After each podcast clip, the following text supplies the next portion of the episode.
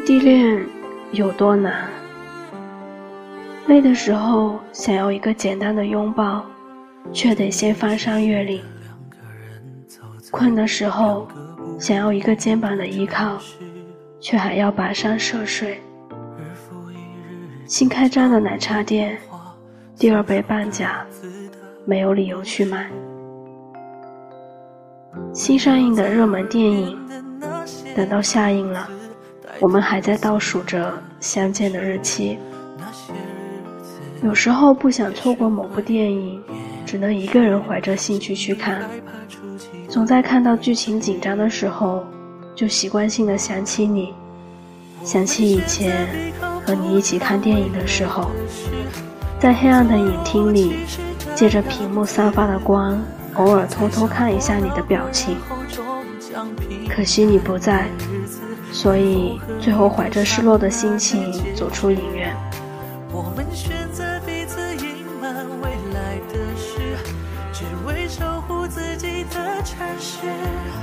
不能在这种大热天窝在空调房里和你两个人一起大勺大勺的吃着一半西瓜，不能在冬天挽着你的胳膊。把手伸进你的口袋里，或恶作剧故意把冰凉的手放进你的脖子上，看着你被吓了一跳，然后追着我打的模样。异地恋有多难？其实挺难去表达，但很清楚的知道，最难的就是永远习惯不了你不在的习惯。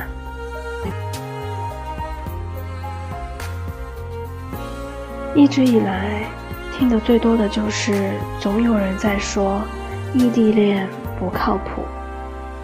其实，大部分败给异地恋的情侣，时间和距离或许真有一定的原因，但时间和距离的累，更多的是生理上的累。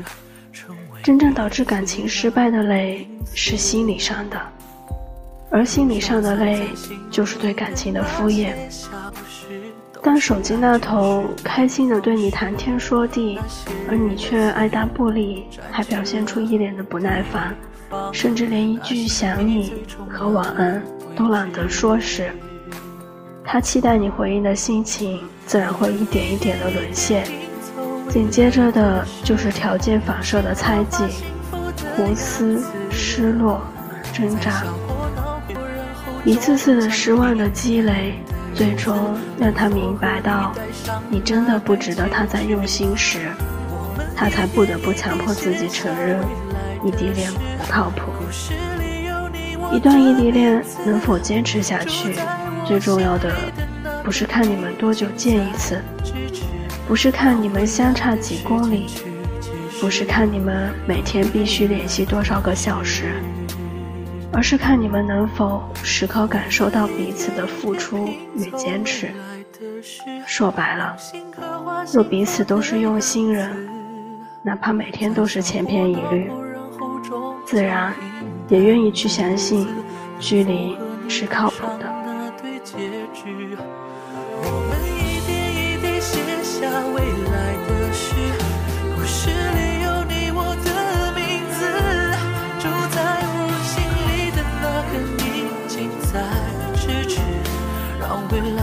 时间去解释。